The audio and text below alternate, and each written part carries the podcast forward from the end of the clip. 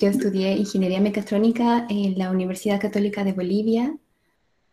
Em, desde el 2011 que daba clases a niños y niñas sobre robótica, utilizando Lego Mindstorms y también eh, robótica educativa.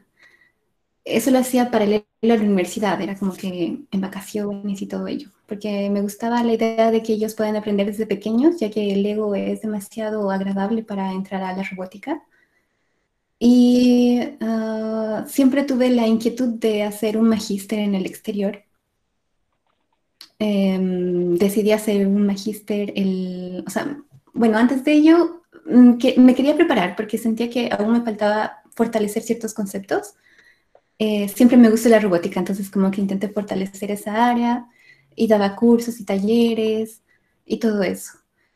Ah, debo decir que al inicio o a lo largo de mi vida he sido demasiado tímida, me, me, costaba mucho hablar y todo eso, pero me gustaba enseñar, entonces era como, era como un conflicto interno que lo pude solucionar poco a poco. Y mm, después realicé el magíster en informática en la Universidad Católica del Norte, en Chile, y bajo la misma línea de robótica. Luego eh, apliqué a, un bootcamp en el MIT el año pasado y para ese momento yo ya había culminado el magíster. Es ahí donde nos conocemos con Antonio. Entonces, em, en ese momento era muy crucial para mí porque como ya había terminado el magíster, no sabía si continuar con un doctorado porque me gustaba la investigación, me gustaba la docencia, pero también me gustaba el área de innovación. Entonces, en ese momento para mí era como áreas muy separadas, o eras innovadora y ibas a las startups, em, emprendimientos y todo ello, o te dedicabas a la docencia e investigación, o sea, al doctorado.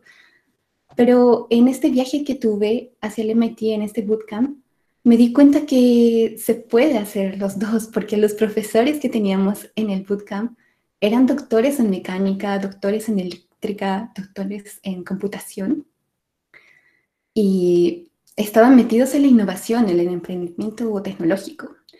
Entonces eso fue muy crucial para mí porque dije, yo quiero ser los tres, o sea, yo quiero ser investigadora, quiero ser docente y también quiero hacer innovación tecnológica, un emprendimiento en un futuro. Así que regresando el año pasado decidí aplicar al doctorado en mecánica en la Universidad de Chile, es donde actualmente estoy. Y aunque estudié ingeniería mecatrónica, un magíster en, informática y actualmente un doctorado en mecánica, que como que un poco varía, aún así las líneas siempre ha sido robótica. Siempre me gustaba eh, el área de robótica adaptativa en todo caso, porque robótica es tan grande, podríamos dedicarnos a la industrial y en este caso yo me gustaba mucho lo que es adaptación. Um, ello, entonces, mm, otro pilar, digamos, importante creo que ha sido el dibujo y el diseño gráfico que siempre me gustó.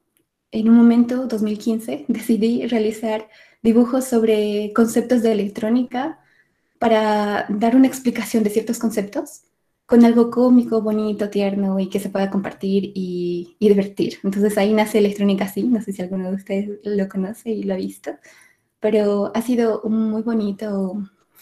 Es una bonita iniciativa que tuve, que recibí muchos mensajes que les ha gustado, que lo utilizan para la enseñanza de electrónica en los niños o que las mismas personas jóvenes y todos se divierten al respecto. Y eso la verdad a mí me alegra mucho. Entonces, eh, siempre he estado con, esas, con esos detalles, digamos, de enseñar con otras modalidades, la electrónica, la robótica, y toda la parte tecnológica, porque también decidí hacer o sea, un canal en YouTube que lo tengo que activar nuevamente y todo eso. y también eh, esto de la investigación. Em, entonces, en mi magíster, en mi tesis, volviendo a, ese, a esa línea, decidí investigar lo que es robótica eh, blanda, la soft robotics, un área nuevo que la verdad es demasiado interesante y esa es la que voy a mostrarles. Y voy a hablar un poco de esto. Sí, dale, puedes compartir tu pantalla, no hay problema. Lo dije, lo estaba haciendo. Ya. Eh, sí se ve, ¿cierto? Sí, sí. A ver, ponlo un poco más grande. Ahí está, ahí está, perfecto. Sí, ajá. Ajá. Ya. Entonces, esta es el área que me encantaba. Voy a hablar un poquito sobre la bioinspiración, que es parte clave para la robótica y ha sido y es y lo va a ser, porque nosotros nos enfocamos en observar, estudiar, adaptar mecanismos que se encuentran en la naturaleza. Puede ser mecanismos literalmente para mecanismos, o sea, para el mismo cuerpo, u otros conceptos. Y la robótica básicamente adopta todo esto. Porque, ¿qué es un robot? ¿Cómo se diferencia un robot de una máquina inteligente? Porque, digamos, si ustedes tienen una, una lavadora que es inteligente, puede que ponga la ropa sucia y esta lavadora sepa qué parte exacta tiene la mancha, cuál, cómo es la tela, cuánto detergente colocar, etc. Va a ser un sistema muy inteligente, pero no podría ser considerado un robot. ¿Por qué? Porque un robot necesita tener una forma em, mm, inspirada en la naturaleza, es decir, puede ser como una planta, un animal, o nosotros, aunque somos parte del grupo de los animales. Entonces, em, esa es la diferencia. Los brazos robóticos, hay una estructura que es la antropomórfica y es porque está basada en, nuestro diseño de brazo para poder reemplazar un proceso repetitivo, etc. U otros robots que tienen aspecto de caballos o como los perros o incluso mantarrayas, o la verdad hay bastante. Entonces la bioinspiración es esencial y ha sido para la robótica. Podemos optar por observar la locomoción que existe, los comportamientos de navegación y orientación, exploración, manipulación, imitación y cooperación. Y grandes empresas como Boston Dynamics y Festo son las que em, siempre están con este tema de la bioinspiración para sus innovaciones tecnológicas. Acá podemos ver lo que, lo que es en realidad. No sé si alguna, alguno de ustedes ha podido experimentar realmente con una gallina, pero esto sería como un estabilizador, ¿no? Entonces, en la naturaleza podemos ver muchas cosas que nos puede ayudar en la tecnología.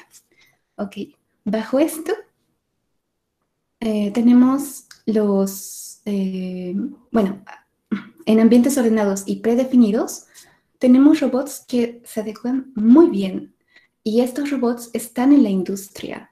Es decir, Em, en la industria tenemos sectores donde el proceso ya está definido, donde este debe llevar un objeto de un punto a otro, u otro proceso que lo que hace es ordenar, eh, etcétera. Todo está bien definido y estos robots actúan a la precisión deseada y correctamente. Entonces, los robots que conocemos naturalmente son los robots clásicos o rígidos también, Em, que no, tiene, no tenemos ninguna discusión ante ello. Sin embargo, cuando tenemos ambientes no ordenados, irregulares o desconocidos, es muy complejo utilizar estos robots que les mencioné porque no, no están en un ambiente donde las cosas están seccionadas, ordenadas, etc. Es decir, los robots asistentes, un robot que esté en la calle, que yo le mande a comprar algo, es muy complejo porque naturalmente vivimos en un desorden. Puede ser un desorden menor eh, o mayor, puede ser incluso natural. Puede que en la calle un día haya una roca y otro día no. Puede que haya desgaste en la acera. Puede que alguien empiece a vender algo en un punto donde no, ayer no era, etc. Entonces vivimos en un constante cambio, irregularidades y desorden, que es natural, es parte de, y nosotros los humanos nos adaptamos constantemente ante estos cambios. A veces estos cambios son menores y a veces son mayores, como actualmente está sucediendo, nos estamos adaptando a una nueva realidad. Entonces, eh, poder construir un robot que pueda estar en la calle, que pueda estar en ambientes así, de desordenados, es complicado. Pero ¿qué soluciones se puede dar ante esto? Y es nuevamente sentarse, ponerse serios y observar a la naturaleza, cómo se adapta a estos cambios, cómo se adapta a estos objetos irregulares, a estos espacios irregulares y demás. Entonces, en nuestro caso, nosotros no somos totalmente rígidos. Nosotros poseemos, sí, nuestro esqueleto, nuestro sistema, bueno, nuestros huesos y todo ello, pero también poseemos de, estructuras blandas, eh, los músculos, los tendones, nuestro órgano, la piel y otros. Em, básicamente, los humanos tenemos un 80% eh, de estructura blanda. Entonces, acá hay un punto importante, que lo blando también es importante para la adaptación. Y en los invertebrados, ni qué decir, ellos no tienen huesos. Entonces, ¿cómo es que estos animales invertebrados pueden movilizarse, pueden desplazarse, pueden llegar a su comida, etcétera? ¿Cómo? ¿Me entienden? Es otra forma de visualizar a los animales, a la naturaleza en sí, para poder encontrar soluciones. Esta es una pinza robótica muy pequeñita, blanda, que fue propuesta en 1991 por Susumori. Y lo que hacía era, bueno, eh, destornillar los pernos, las tuercas, todo ello, además de sujetar envases de vidrio que eran muy delicados. Entonces era una muy buena propuesta, muy innovadora, porque no se estaba utilizando dedos rígidos como usualmente lo conocemos en la robótica, donde por supuesto son muy útiles en la industria y en algunos procesos, pero el hecho de que sean blandos ayuda a que se puedan adaptar a objetos irregulares, a mm, movimientos irregulares también, y con sencillez. Es decir, acá eh, el control es diferente a un control de, una pinza robótica rígida, dura, de, plástico, madera u otro material. Ahí se puede ver cómo se mueve.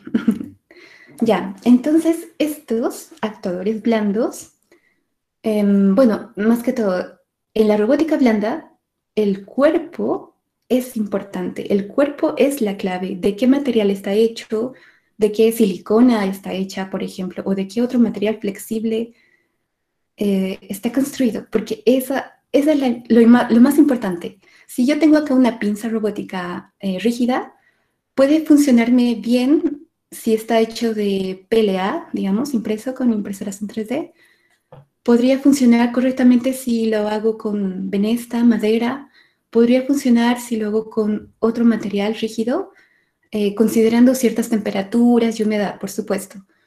Pero em, no hay problema si hago esos cambios en cuanto al material con el cual está construido.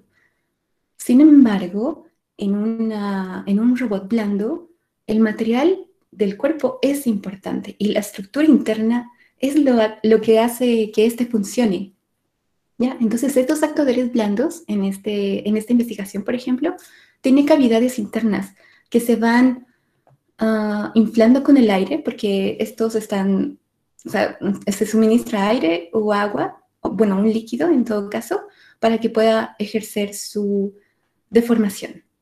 Entonces, cuando estas cavidades se inflan, van a generar una curvatura en este actuador flexible eh, como se ve en la figura del inciso C, y configurándolo, uniendo esta con otras o variando el área de la cavidad, el volumen que puede optar, se tienen muchos resultados. Entre los primeros, que fue diseñado por el grupo del doctor George Whitesides en el 2011, em, se tuvo estos resultados, como una pinza, esa como estrella, esa es una pinza robótica blanda, una de las primeras.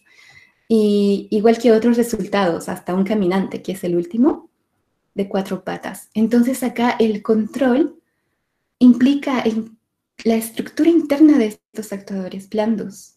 Porque imagínense, es como un globo. Nosotros vamos a llenarlo de aire y este globo lo que va a hacer es expandirse en la totalidad de su cuerpo, del, globo, va a expandirse, vamos a tener allí una esfera grande. Pero si nosotros quisiéramos controlar que no sea, que, que no se expanda, sino se extienda a lo largo, ¿cómo podríamos hacer que ese globo se extienda a lo largo? ¿Me entienden? ¿O cómo podríamos hacer que ese globo, cuando le llenemos de aire, eh, se doble para poder tener un dedo como el que les mostré anteriormente?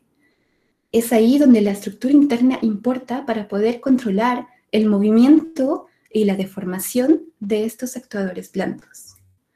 Y para ello existe eh, como cuatro o cinco configuraciones y esta es una eh, de las más clásicas. Incluso este paper es como educativo porque esto fue implementado en una escuela para mostrarle mostrar a los niños cómo está construido internamente un robot blando. En este caso, se utilizan moldes. Lo que está en verde son impresos en 3D. Uno va haciendo sus moldes. Necesitamos silicona usualmente y podemos tener el dedo blando con una cavidad, con tres, con nada de cavidades, con eh, separaciones irregulares o regulares y se va teniendo diferentes resultados, como se puede observar. Entonces, definitivamente la estructura interna es importante y el hecho de que haya tantas variaciones hace que el mundo de la robótica blanda, que es nueva, que básicamente se oficializó el 2011, pueda, pueda em, estar con los, con los brazos abiertos a nuevas propuestas, nuevas propuestas creativas. Entonces, dentro de los actuadores, eh, existen, como les mencionaba, unas cuatro o cinco configuraciones y esta es la propuesta eh, en los años 50. Es un músculo artificial neumático que de seguro lo han visto en algunos robots grandes, porque estos sí son como unos actuadores blandos, pero muy potentes, que llegan a ser como, básicamente el nombre lo dice, es un músculo artificial. Además de ello, eh, ahí está cómo actuarían. Tenemos otras configuraciones, como les había mencionado en el ejemplo anterior.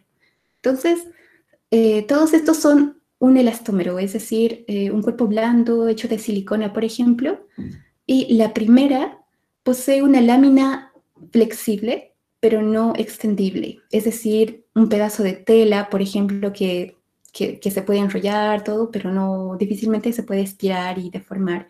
Entonces, eh, esa, ese pedazo de tela en el, en el, inciso A, ese pedazo de tela podría em, restringir la deformación de esa lámina específica, o sea, esa cara específica de este actuador blando, haciendo que cuando se infle por dentro pueda generar una curvatura. Hay otros donde se utiliza en vez de esta tela hilos, los hilos que va a restringir cierta mm, deformación en una dirección y de esa forma también controlarlos. Podemos mm, curvear el dedo, bueno, no el dedo, el actuador, o que exista una torcedura, etcétera. Incluso también extensiones y todo ello. Y la última, que es con las cavidades internas, que en el primer ejemplo lo había comentado, donde estos se rellenan de aire y como se van rellenando, una cavidad empuja a la otra y esa empuja a la otra, etc. Y al final también se puede obtener em, deformaciones controlables. Y por supuesto está la combinación de todas estas. Esta es una investigación donde se puede apreciar la, intención de simular el movimiento de un dedo para que exista más precisión en el momento de sujetar objetos, considerando nuestros falanges.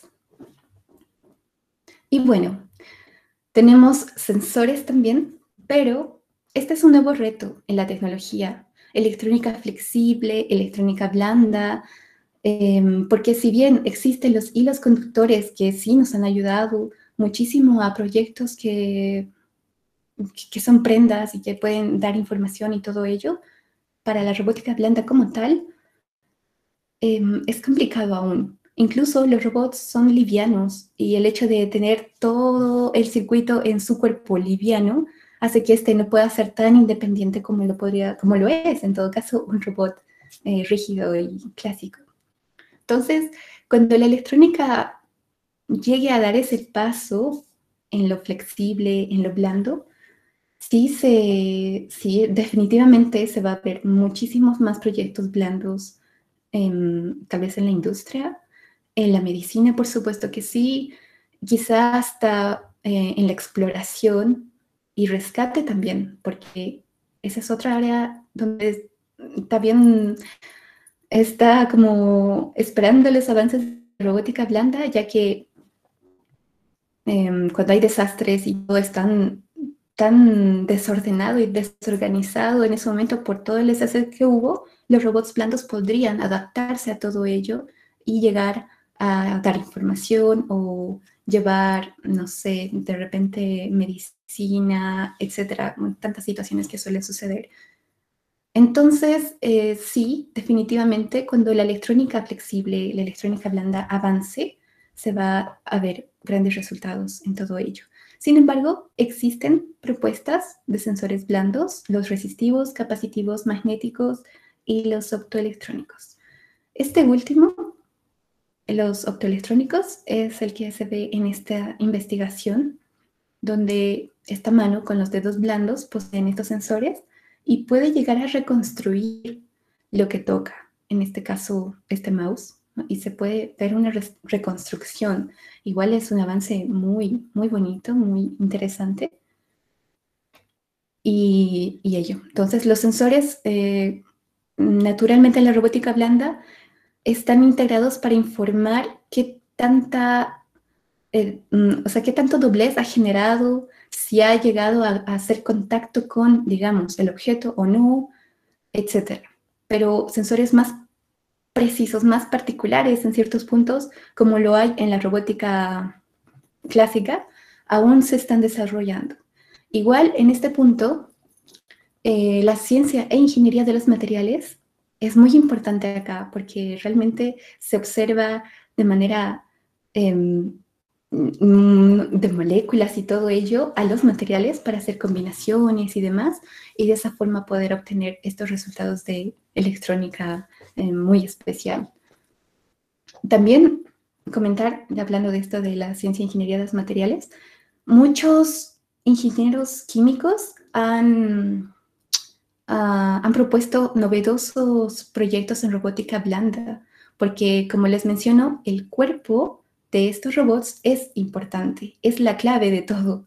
Entonces, muchos ingenieros químicos que conocen más de ello pueden hacer combinaciones eh, muy interesantes para que un robot pueda tener una deformación de una u otra forma en relación al material que tiene, incluso la combinación de materiales y todo ello. Las ventajas que tiene este robot, bueno, estos robots son que eh, son flexibles y la resistencia a daños, por supuesto.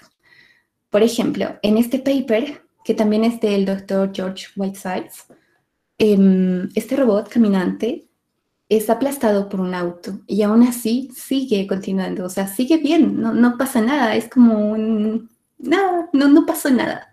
Sin embargo, en esta misma situación, si tenemos un robot Mm, rígido puede tener ciertas, eh, ciertos problemas, pequeños o grandes. Tal vez ya no funcione, tal vez hay que reparar algo, tal vez ah, hay que reemplazar alguna parte mecánica del robot por los problemas que pudo surgir.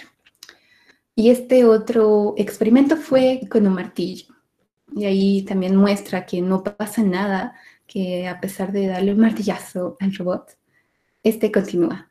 Sin embargo, como estos funcionan con aire o líquido, son muy sensibles a las punzadas. Si hay una punzada, hay una fuga, y si hay una fuga, ya no se va a poder controlar correctamente al robot. Y otro, otra desventaja que también lo había comentado anteriormente es que estos son livianos. Entonces, em, tener todo el circuito, digamos, en la, en la espalda del robot si este no es grande y robusto, aunque es blando, eh, no va a poder llevar ello. En el primer ejemplo, o sea, en la primera imagen se puede ver un circuito dentro de este. Incluso la silicona con la cual se realizó ese robot es un poco más rígida. Em, pero en este otro, eh, donde está el martillo, la silicona es, eh, es mucho más blanda. Y si se puede ver, tiene mangueras que salen de este. Entonces, el sistema de control, donde se encuentra la electrónica, donde se encuentran los microcompresores, donde se encuentra todo el circuito, es externo. Y eso aún es un problema porque estos podrían ser autónomos. Es decir, me refiero a que, al igual que el primer ejemplo, llevar todo el circuito dentro de sí y poder, digamos, aplicarlo en rescate y que estos puedan entrar entre los escombros y, darnos la información y todo ello. Pero aún no, no es factible porque, porque el circuito no lo pueden llevar encima aún.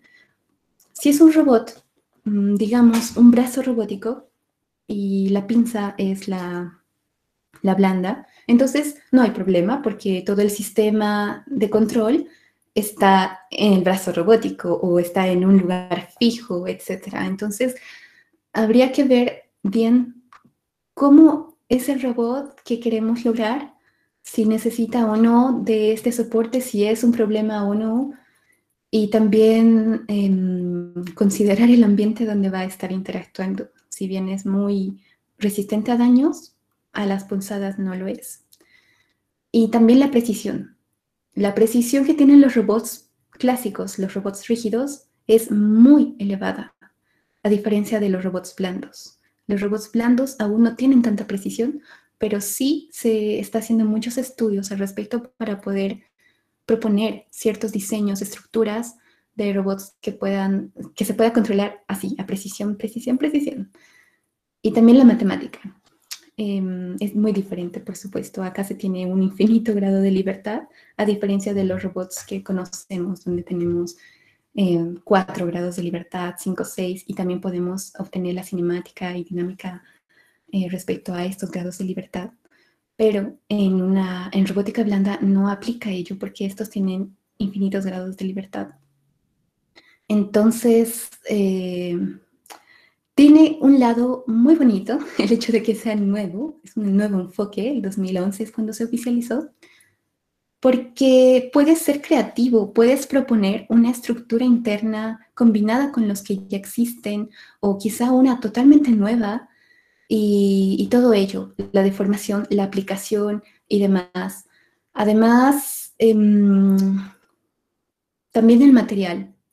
Eh, nada está definido en sí. Por ejemplo, la robótica clásica, la que conocemos, tenemos libros, tenemos papers, por supuesto, pero estos libros ya tienen como los fundamentos de la robótica. Se conoce cómo podría ser la matemática, se conoce eh, los diseños, si estamos hablando de brazos robóticos, qué eh, configuraciones existen, etcétera. Ya está bien delineado todo ello. Pero en la robótica blanda no es así aún no se ha delineado. Sí hay muchos conceptos que se han oficializado, pero no todo está como en un libro y fundamentos de robótica blanda. Todavía no existe ello porque realmente es un campo muy abierto donde puedes proponer, como lo decía, tanto la estructura o el cuerpo y las aplicaciones donde puedas ir eh, interactuando. Dentro de estas, hablando de... Ah, bueno, ahí me olvidé de decir Ahí, como ven, no hay problema, continúa, continúa con la vida. Ya, entonces en las aplicaciones em, hay unas muy, muy buenas, por ejemplo, la exploración de arrecifes. Bueno, el estudio de arrecifes. Acá se utiliza una pinza con dedos blandos y ha sido muy beneficioso. ¿Por qué? Porque no se ha dañado la vida marina como lo haría una pinza robótica rígida y es que no es la intención, pero al ser rígido podría llegar a lastimar, podría llegar a, destruir quizás sin, querer, ¿verdad? Pero la robótica blanda llega a ser demasiado amigable con esos detalles y, esta es, este es un ejemplo de exploración. También se tienen muchos tipos de eh, robótica blanda y acá también se integra lo que es el origami y el kirigami como propuestas en este caso, e, esto que parece una bolsa es una pinza robótica que puede levantar cosas de diferente forma. Acá no hay precisión, por supuesto. O sea, si yo quiero agarrar del pétalo de esa rosa, de un pétalo en específico, no va a poder suceder, a diferencia de utilizar una pinza rígida, donde sí podemos llegar a ese pétalo y sujetarlo de ahí. Pero eh, por eso hay que ver cómo hacia qué, hacia qué aplicaciones ir. Y ahí se observa como qué tan potente es. Y este otro es un pez eh, realizado en, en, el MIT por el equipo de la profesora Daniela Ruz, de la doctora.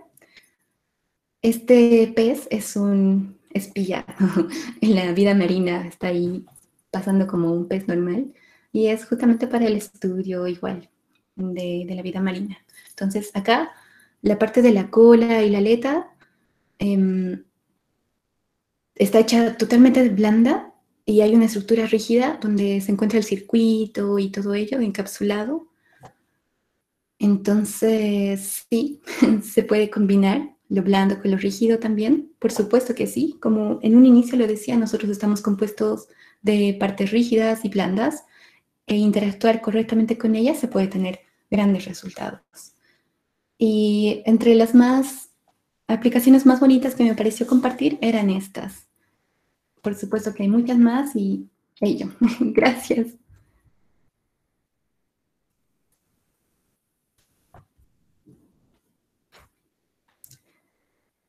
Em.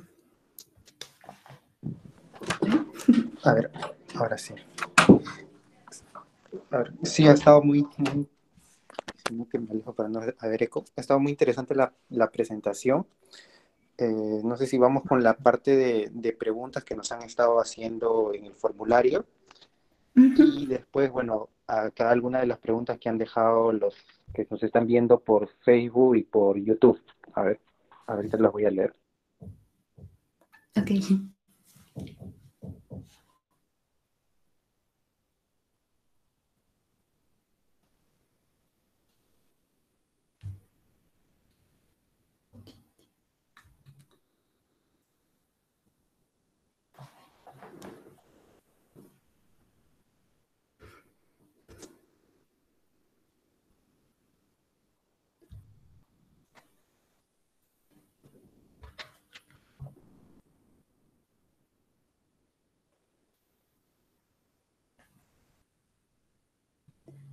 Em, inicio con esta pregunta. A ver, empezamos por la que seleccionamos, que, a ver, la primera nos indica, ¿cuál es el camino para iniciarse en el mundo de robótica y de IoT?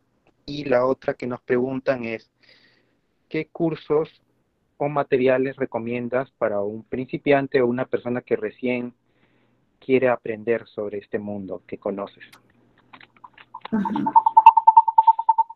Ya, a ver, el mundo de la robótica es un mundo muy, muy apreciable y llega a tener un nivel complejo. La estructura que tiene un robot, em, vamos a verlo de este modo, como que hay tres pilares bien importantes en la robótica. Está la electrónica, la parte mecánica, la computacional y también como tecnología invisible, el control automático, que es importantísimo en la robótica. Em, entonces, para iniciar en este mundo, al menos de la robótica, eh, yo, recomiendo que inicies por, una, por uno de estos pilares. Por ejemplo,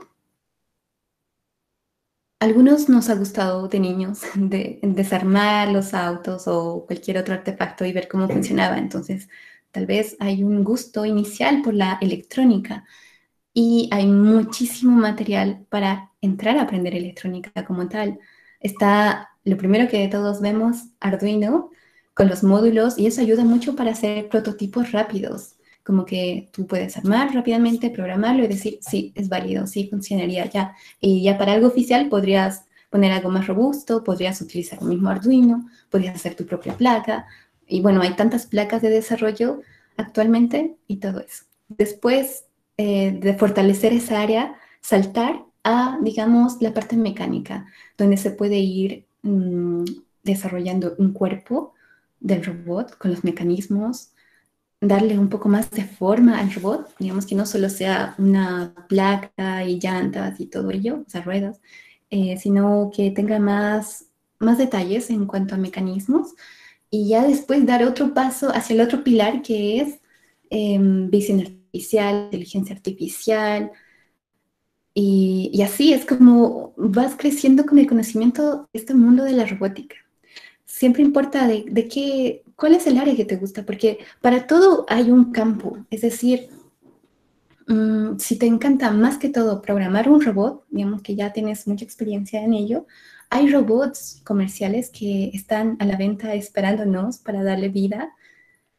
Y mm, bueno, algunos son un poco caros. Si las universidades o centros de innovación podrían optar por ellos para concentrarnos en eh, profundizar la programación, visión artificial e inteligencia artificial, como lo comentaba. Están los NAOs, que sí, son, son geniales, Después están ya algo más sofisticado que son los Peppers y otros. También hay un robot que, con el cual, bueno, tuve la oportunidad de tenerlo un tiempo. Son los Nirgio. Estos robots son brazos robóticos em, hace unos pocos años y el año pasado es cuando se oficializó el último diseño. Son semi-industriales entonces, tener uno de esos en la universidad, o bueno, sería genial en la casa, em, ayuda mucho para la programación como tal. Y eh, también permite que puedas mm, adaptarle ciertos mecanismos en la pinza, porque eh, la parte de la pinza es modular, entonces podrías usar las pinzas que tiene ese diseño o eh, crear en la tuya. En la parte de mecánica, si es que te gusta más que todo el cuerpo del robot, también se puede hacer muchas cosas. Las impresoras 3D nos han dado una oportunidad de, profundizar en esa, en esa parte de diseño mecánico mm, bastante fuerte. Entonces, podríamos hacer prototipos eh, rápidos y con otras tecnologías también de prototipado rápido. Entonces, eh, eso podría ser también un punto de inicio e ir saltando y profundizando.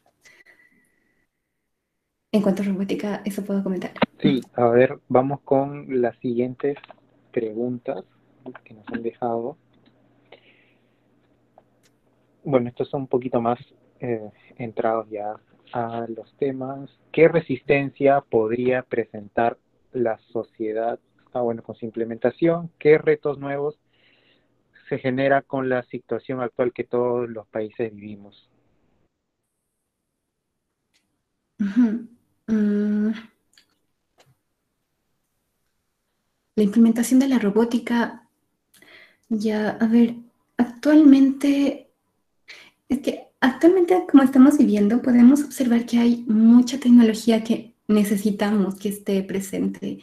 Quizá lo que está pasando es una forma de mencionarnos que debemos ponernos serios en implementar tecnología en la educación, en la salud, y en, y en otros, mm, no sé cómo decirlo, por ejemplo, las tiendas, las tiendas que puedan tener su aplicación para vender sus productos y servicios que puedan recoger el pedido, el producto de la tienda a la casa, etc.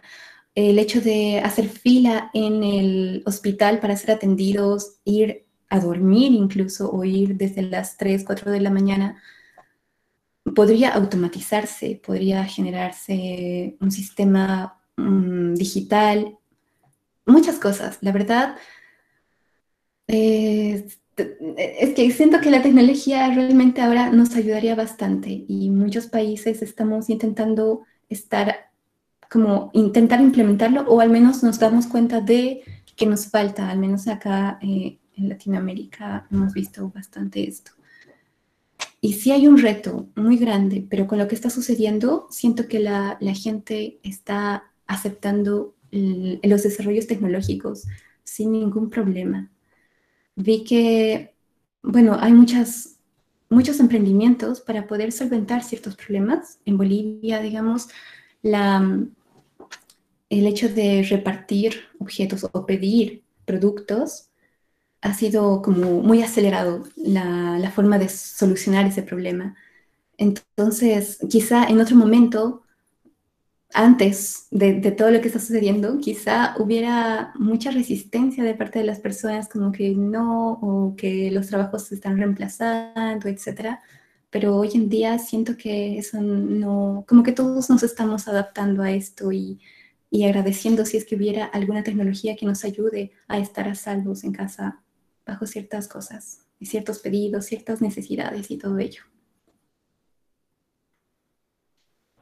A ver, vamos con el otro grupo de preguntas, que bueno, también sé que es un tema que también te apasiona de, la promoción, de que las personas se preparen y en especial las niñas. Nos preguntan cómo motivar a las niñas, a mujeres en la robótica y en segundo, la importancia de la robótica en el futuro. Ya. Ah, esto igual es una muy bonita pregunta cuando yo daba clases a niños en esos años que les comenté al inicio, me di cuenta que es muy necesario que nosotros como profesionales, todos nosotros que ya conocemos estas áreas, que, o los que trabajan en las universidades u otros centros de estudios, puedan dar a conocer que la tecnología no solo, o sea, digamos, mecatrónica o robótica, no solo está concentrado en en autotrónica o en la industria como tal, en hacer máquinas que sean para procesos industriales. No, no solo abarca eso. Sí, es lo que más se, es lo que más se ve, pero eh, no es todo. Al menos yo me hubiera gustado ver otras cosas acá, digamos, en la realidad, pero a mí me gustó la robótica y todo eso porque Mm, desde niña, digamos, me gustaba lo que es las películas de Wally, tener un robot asistente, me gustaba Iron Man, desde quiero tener un brazo robótico así como, como él, etc.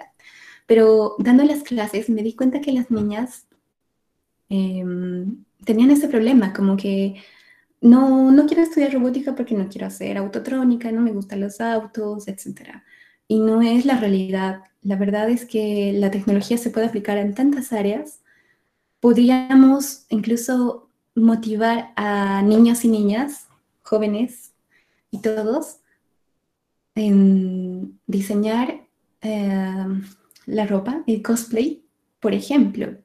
Entonces, si ellas tienen el conocimiento y las herramientas para poder programar motores, eh, con los sensores y, todo esto, para poder adaptarlo en, algún disfraz que quieran, es una forma de enamorarlos de, esta tecnología, de la robótica. Porque yo lo haría, si yo fuera niña y supiera todo lo que sé ahora, haría mis disfraces, eh, haría tantas cosas. En algún momento igual hice lo que son eh, orejas animatrónicas, orejas de conejo, y ha resultado porque a nosotras nos gusta eso, nos gusta y, y, a una le anima, es como, sí, yo lo programé, yo lo construí, se movió y, lo puedo programar mucho mejor, puedo hacer estos movimientos, etc. Entonces, es responsabilidad nuestra de profesionales poder dar a conocer a todos que hay muchas áreas donde se puede aplicar la robótica, la tecnología. Entonces, a algunos les seguirá gustando lo que es la autotrónica, por supuesto, la industria, puede ser la parte de modas con tecnología, la parte de salud, la parte de, tantas cosas. Entonces, yo creo que esa, ese es un punto importante para, motivarlos indirectamente.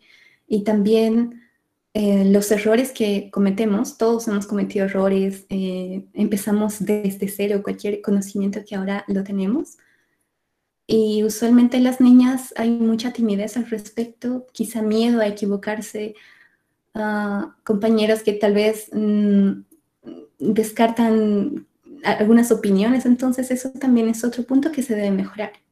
Darles confianza de que los errores son parte de la experiencia y así se puede ir creciendo y conociendo mucho más sobre estos temas.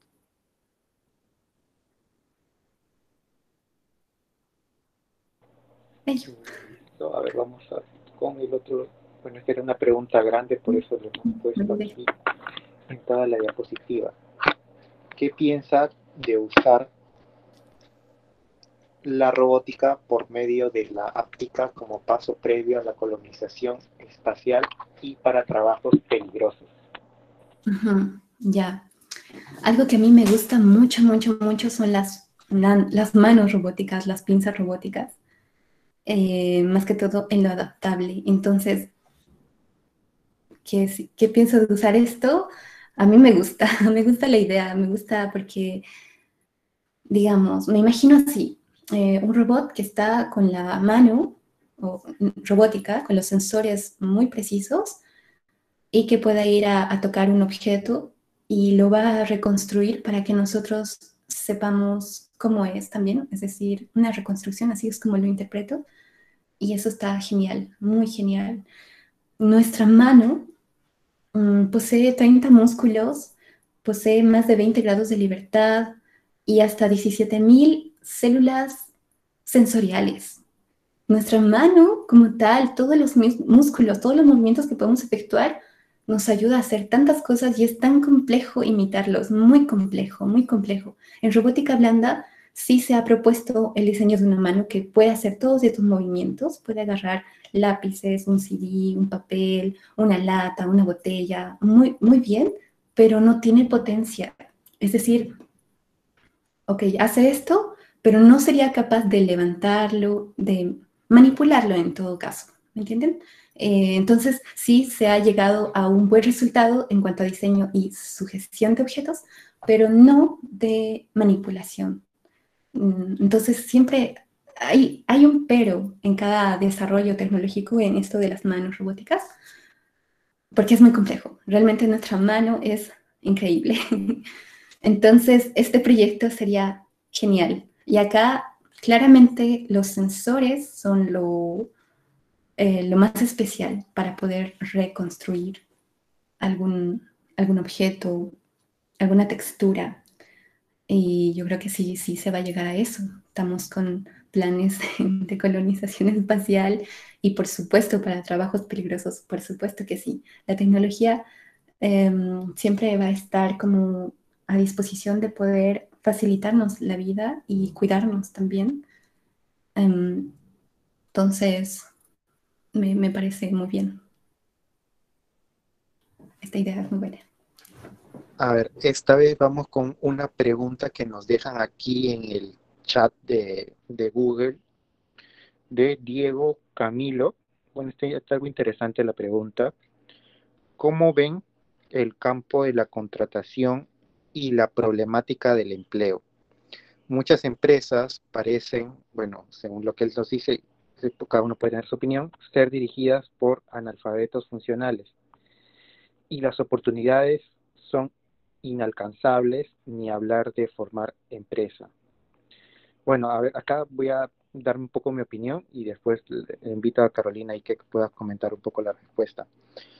Bueno, eh, respecto a, a, la contratación, si hablamos específicamente de estos momentos, o sea, sí, de hecho, en varios de los países ha habido contracción a nivel de los puestos disponibles en todos los rubros. Obviamente hay algunos que no han sido tan afectados como otros. En ellos está la parte de tecnología, todo lo que tiene que ver, por lo menos lo que, lo que veo que es áreas de data, analítica y cloud. Ha habido un poco de merma, pero no tanto como, como quizás en los que están más al frente, como turismo área de atenciones al cliente entonces, por ahí, mm, todas las personas que se dedican o están dedicándose al rubro de la tecnología, sí, nos hemos visto afectados, pero no tanto como otros rubros, ¿no? Respecto a las oportunidades, bueno, eh, de hecho, DataHack es una idea mía y junto con un compañero de trabajo de, de aplicar y mostrar al mundo lo que hemos ido aprendiendo. O sea que nosotros trasnochadas, eh, experiencia laboral, experiencia académica, lo que mencionaba un poco Carolina de lo que vimos en el MIT, es tratar de compartir todo ese conocimiento, en algunos casos eh, con charlas como las que tenemos ahora, invitando a personas que hemos conocido en ese transcurso de vida profesional, poca, pero que hemos conocido a personas valiosas, para que compartan su experiencia y también sean de inspiración y tratar de traer un poco ese positivismo de que sí se puede hacer las cosas, de que sí podemos a nivel de Latinoamérica, quizás a veces tenemos esa, ese pensamiento de que no estamos con lo último de tecnología, que estamos atrasados, que en parte puede ser realidad, pero, o verdad, pero está en nosotros salir adelante. Y bueno, acá tenemos un claro ejemplo con, con Carolina que nos demuestra que está trabajando en un área bastante eh, especial, muy interesante y sobre todo que nos comparte su conocimiento, se da el tiempo y, y bueno, esa parte también agradecerle. Y bueno, en general en todas las empresas podemos encontrar personas que saben mucho de un tema, saben otro, de otros temas, entonces ahí como que calificar es un poquito arriesgado, ¿no? Y bueno, no sé si aquí Carolina quiere comentar algo, agregar algo, o para pasar a la siguiente pregunta.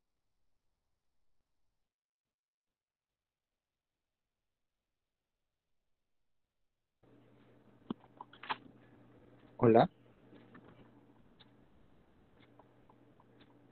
Perdón, lo siento, ahora sí.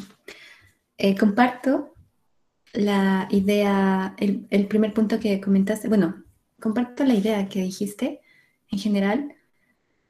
Um, actualmente, si las personas que estamos metidas en tecnología hemos podido proporcionar ciertas soluciones, incluso algunos equipos han desarrollado hasta respiradores lo más acelerado posible porque queremos ayudar y todo ello. Y sí ha habido casos donde el gobierno u otras entidades nos detienen, pero no, mm, también hay otras oportunidades que se pueden ir desarrollando con tecnología independientemente.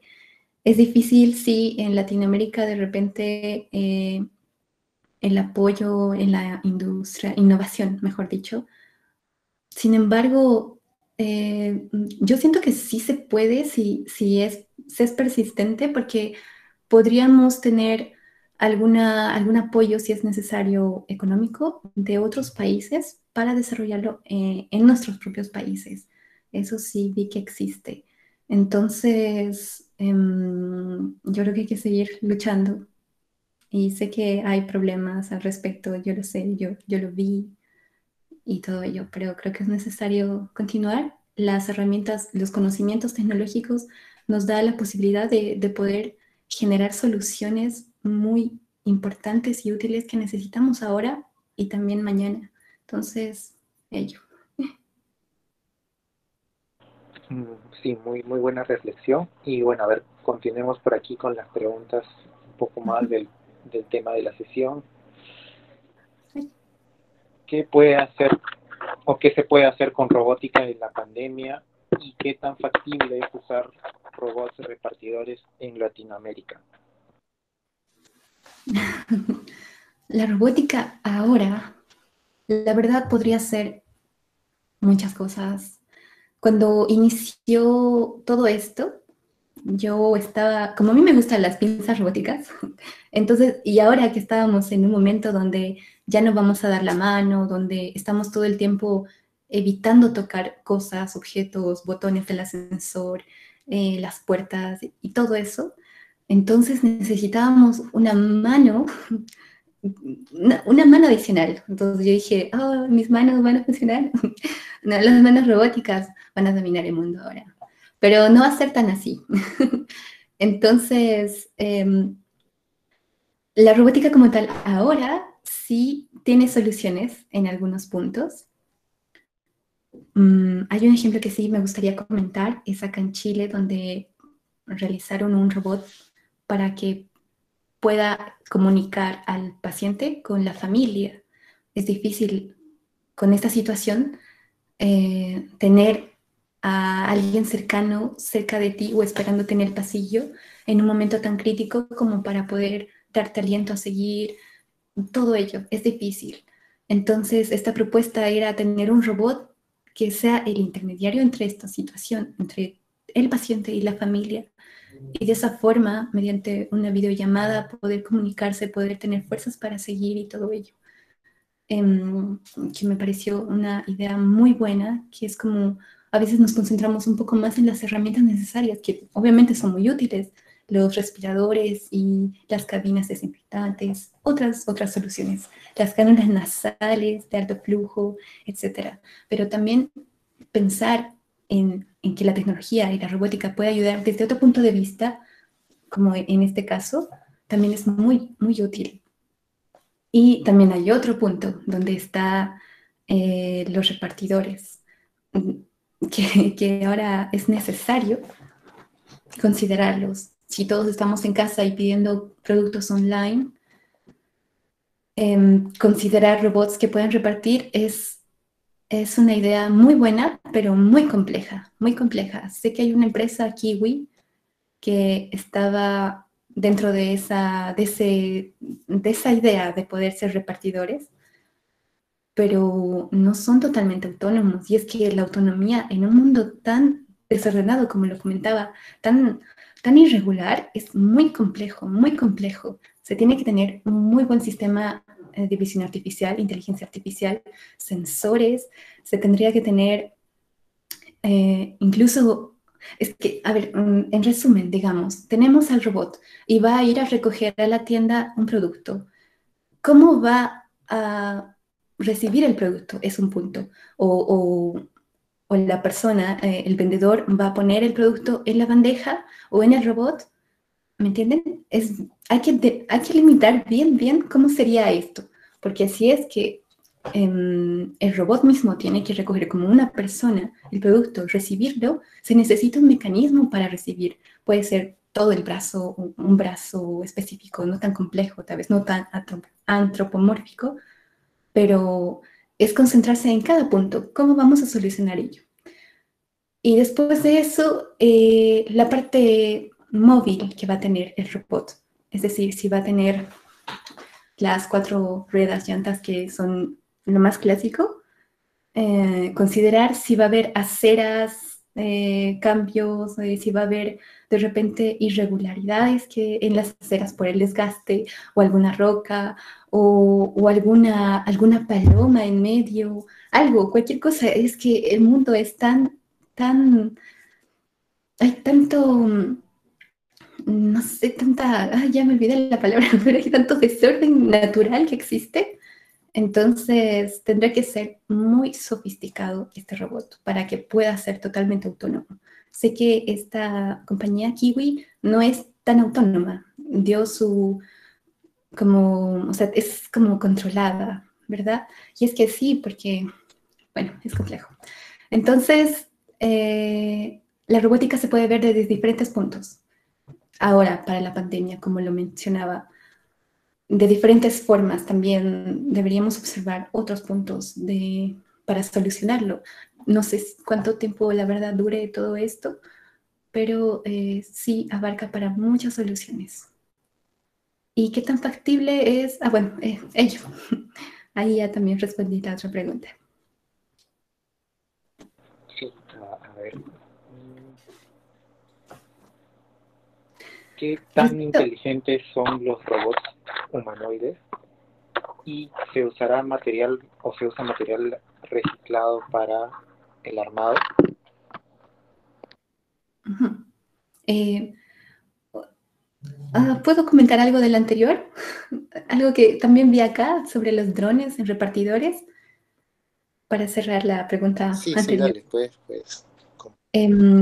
sí, esa era otra solución que también se estaba considerando los drones como repartidores, pero igual es complejo porque ambos, ambos, un robot móvil como un dron, podrían ser capturados, robados, y ese es un problema que también están considerando, un dron no es barato. Segundo, que, bueno, em, el peso que va a llevar también es, considera, es considerado para ver la potencia que tiene que tener el dron. Considerar el área donde va a rondar, tal vez es en un edificio, eh, ¿cómo va, ¿cómo va a ser la entrega a una persona? Tal vez en una, no sé, digamos, en los edificios, en las terrazas, ahí hacer las entregas generales y de ahí distribuirlo en los edificios o en las casas afuera. Mm, si hubiera todo el cableado que a veces no está ordenado en las ciudades y en otros sí, también hay que considerar ello las aves también, que es otro, otro, otro punto que considerar. Y la, cualquier otro momento no, considerado, digamos, fuertes vientos, etcétera, eh, cómo poder solucionar eh, ese problema. Es decir, el dron está yendo en camino y algo sucede, algo que no pensábamos que iba a suceder. Ya, ¿qué, qué podría hacer para que este continúe después eh, el recorrido? Acá había una aplicación en robótica blanda, considerando estos músculos neumáticos, perdón, sí, sí, los músculos artificiales. Era una, como una pinza de cuatro dedos, bien robusta, y lo que hacía era que estaba en el dron y podía reposar en los postes, en las ramas, en los árboles, porque esta pinza eh, se enganchaba, entonces hacía que el dron repose, ya sea para porque se agotó la batería, por muchas razones. Entonces, esa también podría ser una solución ante el problema que había mencionado, pero no solo existe ese inconveniente, sino otros puntos a considerar. Entonces, si se, si se delinea bien la situación, si se delinea bien cómo se va a efectuar la entrega con drones, podría eh, estar bien. Incluso la seguridad, si es que estos drones tienen cámaras, también las personas podrían reclamar ellos como me estás vigilando, etc. Entonces hay muchos puntos, muchos puntos que evaluar y eso, eso quería decir respecto a la anterior pregunta. Ahora, eh, esta nueva de qué tan inteligentes son los robots humanoides, eh, me gustaría citar acá al doctor Michio Kaku. Em, él en, un, en su libro comentaba, bueno, el doctor Michio Kaku, por si acaso, es un doctor que, bueno, conoce toda la tecnología, por supuesto que sí, es muy capo, y a él lo invitan a ver las últimas novedades tecnológicas. Entonces, lo que él hace y lo que, como él se considera, es poder mostrar a la gente los avances de la tecnología actuales, porque naturalmente una persona está a la par de la tecnología por las películas y por las novelas. Y a veces las películas son exageradas y podemos pensar que Terminator está cerca y no es así. Em, y las novelas también podrían ser. Entonces lo que él quiere hacer es em, ser la persona que muestre los avances que hay en la tecnología de hoy en día con científicos reales a las personas mediante libros y conferencias. Y él en una oportunidad comentó que se sentó y tuvo una conversación con el robot Asimo de mm, Honda, que es uno de los robots humanoides eh, más sofisticados. Y él decía que parecía un niño con un disfraz de astronauta que estaba con él platicando, eh, si bien es el té, ¿me entienden? Y no era así, o sea, para él, él lo sentía, parecía que era una, una persona, una persona, pero un robot. Sin embargo, detrás de él estaban un equipo de programadores que efectuaba los movimientos y las respuestas y todo ello. Cabe mencionar que este robot humanoide, el Asimo, tiene un cuerpo eh, mecánico muy, muy bonito, muy sofisticado, que puede caminar o correr incluso en superficies donde hay irregularidades y aún así mantener la estabilidad. Entonces, está precisamente, eh, o sea, bien estructurado en la parte de los tobillos, las rodillas, la cintura, que a nosotros naturalmente nos ayudan a quedarnos estables en esos movimientos. Entonces, en ese aspecto está genial, pero en lo otro de poder responder, interactuar y todo ello, aún hay un equipo de programadores, de ingenieros detrás de estos robots, así como estos repartidores de Kiwi, de igual forma. Entonces, eh, inteligentes así como que tú le puedas plantear un problema y te va a solucionar, y como son robots, además tendrían que actuar, eh, aún no, no, no llegamos a ello. Es muy complejo, muy, muy complejo. Sistemas inteligentes donde se pueda proponer... Em, bueno, problemas como más matemáticos, todos sabemos que estos sí, son más rápidos y más precisos, pero como tal, eh, todavía no. Incluso a, mí me gusta ese tema y espero muy pronto hablar un poco más de ello, porque incluso la conciencia está dentro de esto. Incluso nosotros podemos decidir qué nos gusta y qué no nos gusta y así vamos haciendo nuestra vida y nuestro camino, porque la decisión nuestra nos ayuda a ello. Un robot no puede tener eso. Y y así. Entonces es mm, muy difícil. y bueno, se usará material reciclado para el armado. Eh, yo creo que esto es para la robótica. El reciclaje mm, mm, es muy bueno. Es una, es una consideración eh, muy agradable, pero debemos hacer un estudio previo y un post proceso también, porque a veces suele llegar a ser que los proyectos con productos reciclados em, no son funcionales a futuro. No sé si se entiende. Es decir, si lo que estamos haciendo en robótica con material reciclado va para algo que no necesita, o sea, que no, no va a generar fatiga en los materiales y todo ello, desgaste, entre otros, eh, está súper bien. Pero si estos están diseñados para poder eh, realizar movimientos continuos, donde efectivamente va a haber desgaste, em, tal vez para llevarlos a temperaturas elevadas, etcétera, es necesario hacer un estudio de los materiales y quizás hacer una, eh, un procesamiento previo por ejemplo, mm, poder reciclar los, las piezas que nos salieron erróneas en la impresora 3D que están hechos de PLA. ¿Podríamos reciclarlo? Sí. Hay un proceso para poder tener nuevamente el filamento, pero muchas veces ese proceso eh, no suele ser el completo y llega a haber burbujas en el filamento y eso hace que la pieza nueva hecha con este filamento reciclado tenga problemas y puede estar bien para ciertas aplicaciones, pero no es óptimo para otras. Entonces, eh, estudiarlo y mejorar estos procesos previos para poder reutilizarlo es necesario. Es muy eh, necesario para que se pueda tener un resultado óptimo. Ello. Genial. A ver, vamos con las últimas preguntas que ya nos han ido dejando por, por YouTube nos dice José Sánchez, ¿existe algún prototipo de robot blando en el mercado?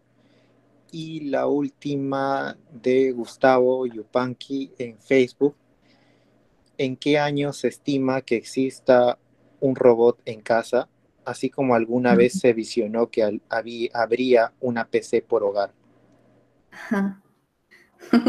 ya, la primera de los robots blandos, si es que ya está en el comercio, industrialmente sí. La empresa se llama justamente Soft Robotics, em, pero no ha tenido mucha acogida en la industria. Eh, sin embargo, bueno, esta es una pinza robótica. Es, de, es modular, tiene como seis dedos, entonces eh, está dirigido a empresas que tienen mm, procesos con materiales irregulares, blandos, pueden ser verduras o eh, lo que serían los dulces y demás, algo que es deformable y todo ello. Entonces, sí ha sido muy utilizado ahí, pero el diseño mismo como que, o tal vez el impacto, tal vez mm, algo pasó que no tuvo mucho éxito al respecto, pero esto es en la industria. Y eh, también hay otros que no son tan, o sea, que son como intermedios, los universales, que son como una bolsa, em, que están rellenas de gránulos, y estas mediante succión puede igual sujetar cualquier objeto, porque es como que lo, lo, llega a absorber, algo así. Entonces, esa sí, sí se ha utilizado bastante en la industria y otros robots blandos que se puedan conseguir ya para estudio, digamos, para investigación em, y otros. Eh, de repente hay kits, hay, hay kits que intentan promover esto de la, de la estructura blanda. Pero más que todo, la estructura y los diseños blandos van en lo que es investigación aún y se tiene, son como para aplicaciones puntuales, así como la investigación en arrecifes o para investigación en una vida marina con este pez blando que les había comentado, o para lo puntual como el dron, para ayudarle a que este repose. Eh, sí, sí, tiene muy buenos resultados, como algo bien puntual, pero algo genérico donde uno puede decir, hay que comprarlo eso para esta industria y para esta otra, eh, aún, aún, aún hay que ver cómo enamorarlos. ¿Y eh, cuál era la última pregunta? Era sobre... ¿En qué año? La de Gustavo de tener robots en casa, una idea, bueno, obviamente dar una, fecha es imposible, pero lo que tú ves uh, según se desarrolla el mercado de investigación.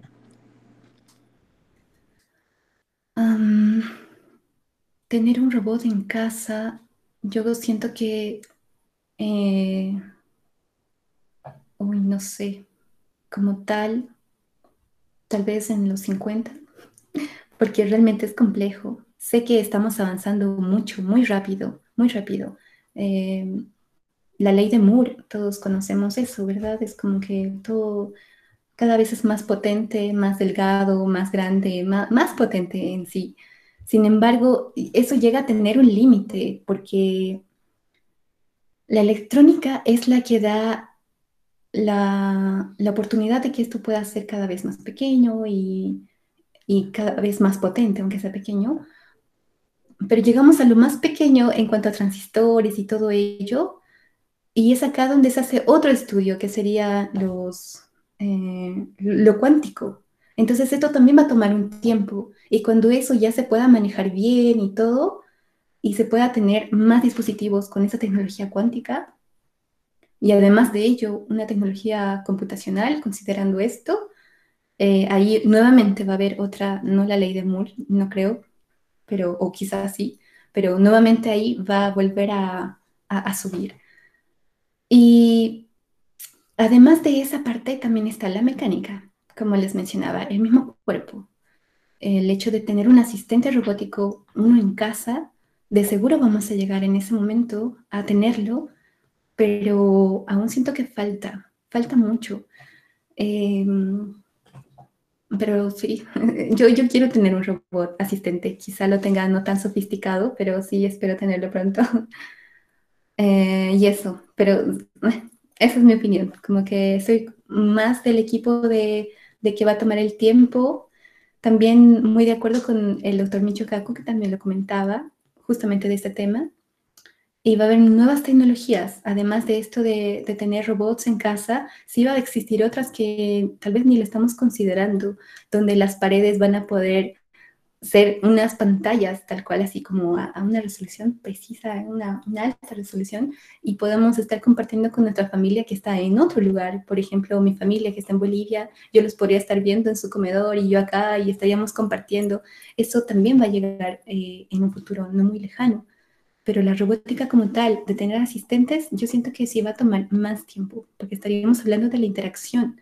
Interacción no solo de pásame este objeto, o sea, que me esté pasando el objeto, etcétera, sino es una interacción de poder conversar, de poder generar una empatía con un, un, robot mecánico, un robot, eh, eh, ¿me entienden? Es como eh, eso, ese enganche es lo que siento que va a tomar más tiempo además de toda la estructura mecánica, electrónica y computacional. Entonces, eh, es mi opinión. A ver, ya vamos cerrando porque vemos que sí tenemos una importante cantidad de preguntas. Vamos con una de YouTube de Aldair Alonso y eh, y la de Mauricio. Bueno, tal, vez la de Mauricio voy a contestarla rápidamente.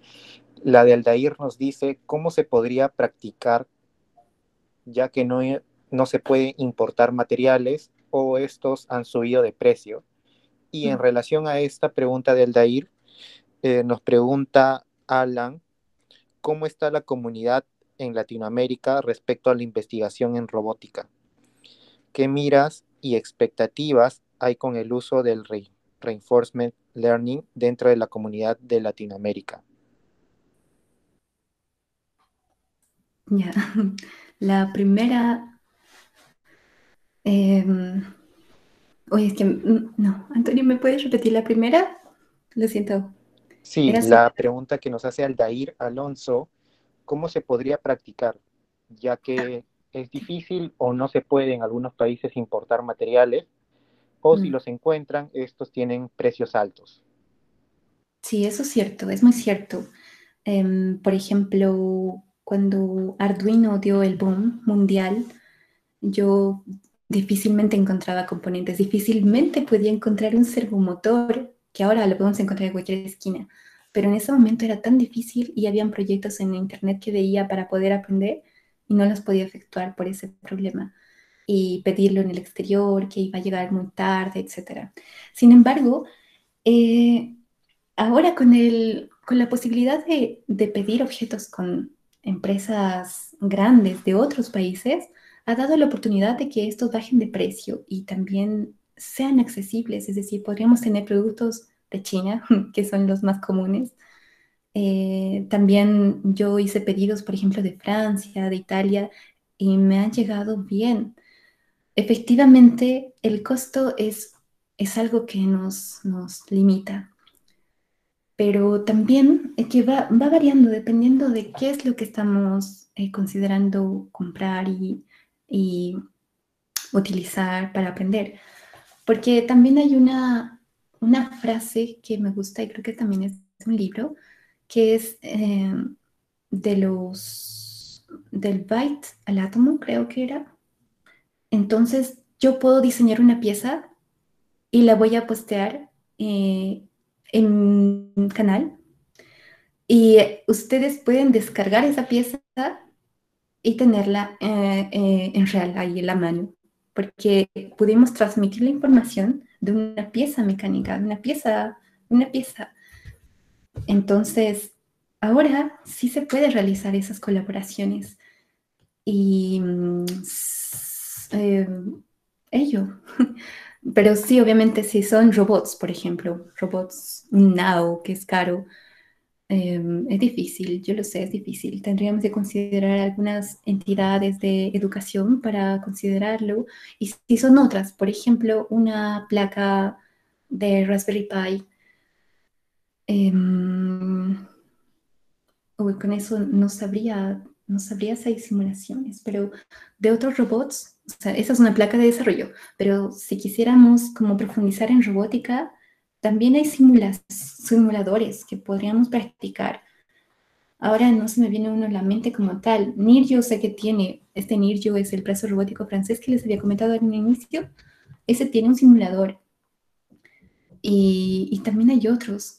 o sea, profundizando en esto de ROS, podríamos considerar la simulación de robots para poder con simuladores eh, aprender y programarlos y experimentar en ello pero eso. Entonces, como hay áreas donde se puede solucionar esto del costo y de los envíos, y hay otros donde sí es complicado, y hay otros donde definitivamente necesitaríamos de una entidad, o sea, de alguien intermedio, como una universidad o un centro, porque hay robots que son demasiado caros como para poder tenerlos en el laboratorio o en la casa. Eso. Sí, a ver, vemos que sí hay una interesante interesantes preguntas, pero bueno, cerremos con estas dos, porque bueno, se, se, ha extendido. Muchas gracias, en verdad, Carolina, por, por tu tiempo. Y a ver, esta es la pregunta de Alan, que bueno, ya la había hecho, pero nos dice, ¿cómo ves la comunidad de Latinoamérica respecto a la investigación robótica? Y la última, para cerrar, de Érico Jorge, si puedes explicar nuevamente de forma resumida los materiales que se emplean para construir los robots blandos. Ya, la comunidad de Latinoamérica en robótica eh, siento que está quizá un poco, un poco débil, pero se puede fortalecer porque hay muchos desarrollos al respecto. Tendríamos que tener como la... Em, Ah, se me olvidó la palabra, es como la... el hecho de, compartir los proyectos, de empezar a utilizar más lo que es GitHub y, de esa forma, y también blogs, hasta incluso eh, canales de difusión tecnológico en YouTube. La mayoría de los influencers son más de entretenimiento y los que son de ciencia Em, también hay, muy interesantes, pero como tal, robótica como tal, así, robótica, robótica o tecnología bien aterrizada, hay muy pocos.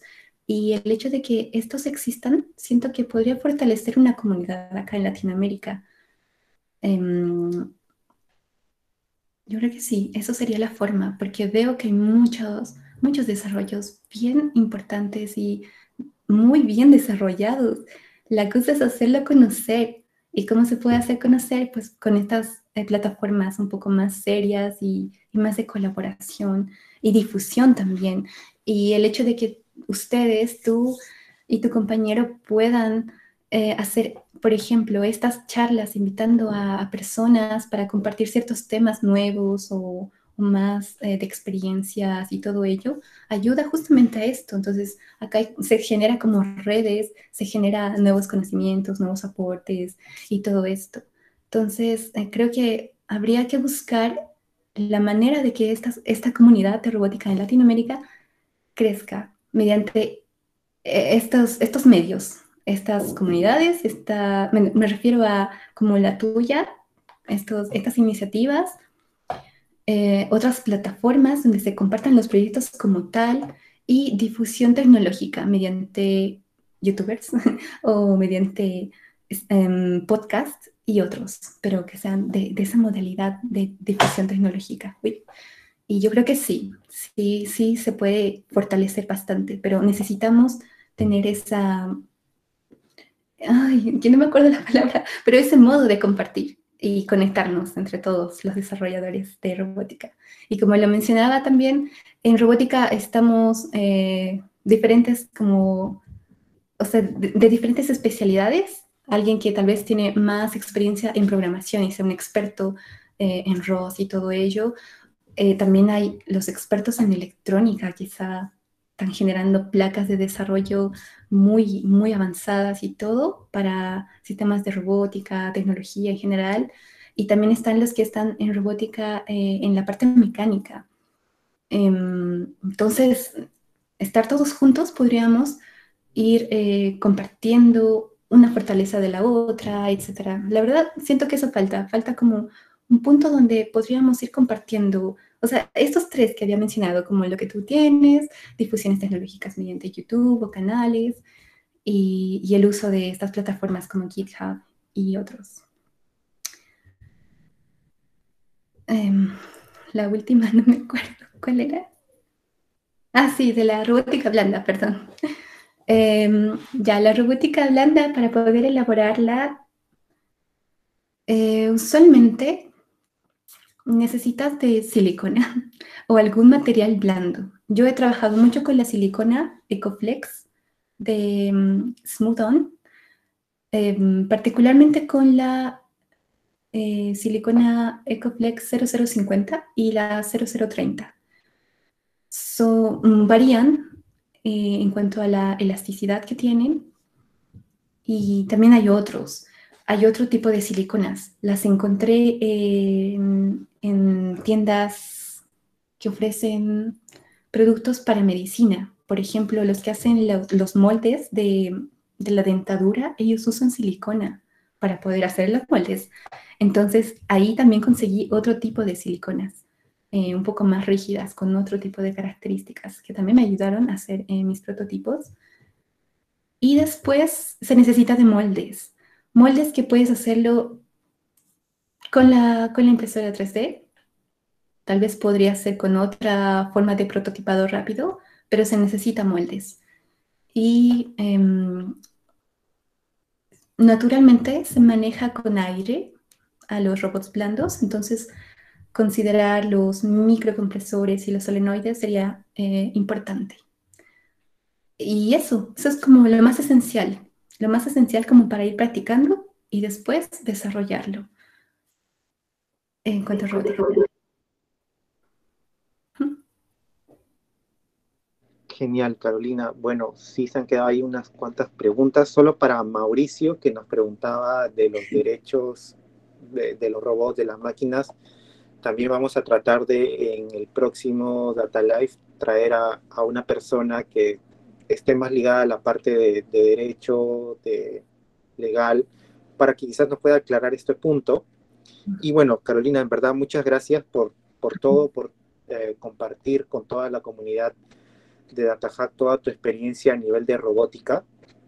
Y bueno, como parte de, de la comunidad de DataHack, solo quería a tomar unos par de minutos para contar un poco de lo que estamos haciendo. Aparte de organizar estos tipos de Data Live en el cual invitamos a personas que conocen de diferentes tópicos de tecnología, como es Carolina, también nosotros, que nuestro rubro o nuestra especialización va más por el área de Big Data, inteligencia artificial y cloud, que en parte se pueden relacionar con, con lo que tiene que ver con robótica. Eh, nos dedicamos a todo el tema de capacitación y difusión de conocimiento.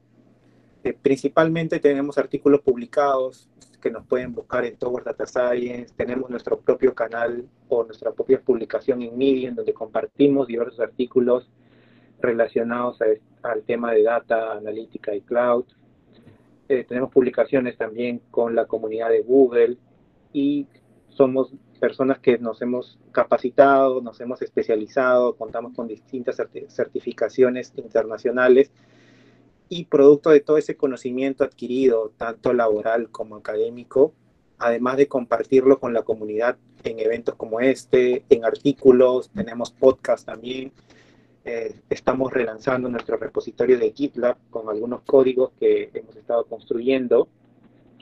También tenemos eh, este mes o regularmente hacemos sorteos. De hecho, el último mes realizamos el sorteo de dos becas para nuestros programas de especialización para toda la comunidad en Latinoamérica. Y este mes de agosto vamos a hacer nuestro primer sorteo de un elemento físico, ¿no? Porque la primera vez sorteamos un libro de Python que lo enviamos por Amazon. Eh, este mes del mes de julio sorteamos becas y este mes de agosto estamos sorteando el merch oficial de Google Cloud, el cual cualquier persona de cualquier país se lo puede ganar. Así que atentos porque el día de mañana vamos a estar haciendo la publicación con los pasos que tienen que hacer para ganar, para un poco compartir también no solo conocimientos, sino a veces algunas cosas bonitas que nos gustan. ¿Quién no le gusta tener una camiseta de, de Google Cloud o de Amazon o de algún otro proveedor de los que estamos metidos en el mundo de data y analytics. Para finalizar, si tienen interés de aprender también, pueden chequear nuestro canal de YouTube, donde están todos los eventos. Está este evento grabado también, transmitiéndose y va a estar disponible para que lo puedan volver a ver. Además de otros videos que hemos ido soltando con algunos conceptos que nos parece interesante que todos debamos conocer de data y cloud tenemos nuestro programa de especialización de ingeniería y arquitectura eh, a, través de clases en vivo, el cual te permite desarrollarte en estos dos roles que son demandados por el mercado por bastantes empresas. Y además te incluye la posibilidad de prepararte y de dar el, examen de certificación oficial de Google Cloud para que no solo salgas con un certificado de Data Hub, si no puedas también tener un certificado oficial de Google Cloud. Y otro programa que empieza este mes también es el de inteligencia artificial con TensorFlow, el cual también pueden ustedes ver los videos de los docentes que nos han acompañado en Data Lives anteriores, donde cada uno también cuenta su experiencia con TensorFlow, con AutoML en Azure. Buscamos que también ellos puedan compartir el conocimiento con las personas que puedan eh, matricularse en el programa. Y para los siguientes meses también tenemos la especialización de Big Data, que se viene para el mes de septiembre de 2020 en su tercera edición, que es un enfoque base para poder desarrollarnos en este ámbito de, nube y de analytics, cloud y, y de data, con un enfoque multicloud lo que estamos preparando también con algunos profesores es la especialización en Machine Learning Engineer, que esperamos lanzarla para fines de 2020. Y un curso que esperamos ayude también a, a gran parte de nuestra comunidad, que es el curso de Python, que estamos desarrollándolo desde cero. Si bien encontramos miles o cientos de materiales de Python, eh, vimos la necesidad de, que, de compartir este conocimiento de cómo me inicio si es que sé muy poco o casi nada de programación o sé muy poco o casi nada de Python. Estamos preparando todo este curso para compartirlo con la comunidad. Así que atentos que en septiembre, y de hecho ya hay algunos que se han inscrito en nuestra web, que van a ser los primeros en acceder totalmente gratis al curso. Así que igual si quieren inscribirse y para ser los primeros en acceder al curso totalmente gratis, pueden entrar a nuestra web y registrarse y apenas hacemos el lanzamiento que está para septiembre, puedan ser los primeros en acceder y darnos su feedback, ya que lo importante que queremos hacer aquí, más que obtener beneficios económicos, es brindar un recurso bueno de calidad en español, que es difícil eso de conseguir, para que muchas personas puedan aprender. Este curso lo vamos a tratar de hacer lo más masivo posible y para eso estamos trabajando con docentes a, la interna y también estamos recibiendo bastante feedback de algunos alumnos que ya han estado inscritos. Entonces, los invito también a que se puedan inscribir en la web para que accedan totalmente gratis a este curso que ya estamos por acabar. Y bueno, eso es, eso es todo de mi parte. Nuevamente, gracias Carolina por todo, por tu tiempo, eh, por compartirnos todo ese conocimiento eh, y todas las ganas que tienes para, para el trabajo que, en el que te desempeñas. Muchos éxitos en toda tu carrera, eh, en el doctorado que estás llevando, que nos contaste hasta el inicio. Y bueno, no sé si tienes algunas palabras finales que quieras compartir. Sí, gracias, gracias a ti por la invitación. Muchas gracias, serio, me, me puso feliz la invitación que me diste para poder hablar y compartir la, lo que conozco sobre robótica blanda y, y, darles a conocer que esta es un área nueva y el ser nueva da lugar a, a ser creativos en este aspecto de la robótica blanda. Pero por supuesto también me gustó mucho hablar sobre otros tópicos de robótica general, porque me gusta mucho este debate que puede existir sobre sobre cómo está la robótica actual, cómo podría estar, los derechos que voy a estar seguro en esa charla, me gusta mucho el tema, los derechos que pueden tener los robots, em, la seguridad que puede existir o no, las soluciones que se pueden efectuar. Mm, tal vez un robot como específicamente tenerlo, em, digamos, las aspiradoras robóticas, algunas personas lo tienen, otras no, quizá por el precio, quizá porque no es necesario. Sin embargo, la robótica cuando llega a ser una solución colectiva, ya sea para la salud, eh, en la educación, en, no sé, en la seguridad, en tantas áreas, pero colectivo, llega a ser muy funcional. Entonces, eh, realmente para los que quieren entrar en esta área de la robótica, hay mucho por hacer, hay mucho por ver y cada uno teniendo un punto de vista para solucionar algún problema es muy bienvenido.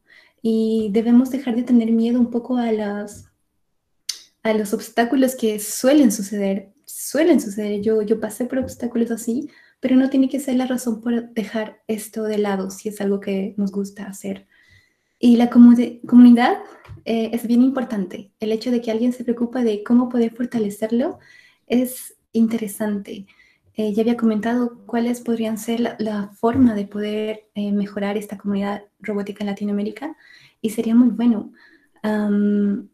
estos meses he estado trabajando con un equipo en la Universidad de Chile para cánulas de alto flujo, cánulas nasales, para considerar apoyar a lo que está sucediendo. Y tuvimos reuniones con otros equipos que también estaban desarrollándolo y eso nos ayudó bastante porque pudimos ver si estábamos yendo hacia un buen camino, si había que mejorar algo, considerar el material. Estamos hablando de una cánula nasal que va a estar acá en contacto directo con la persona y no podríamos considerar cualquier material, un PLA, ABS, no, no se puede considerar así.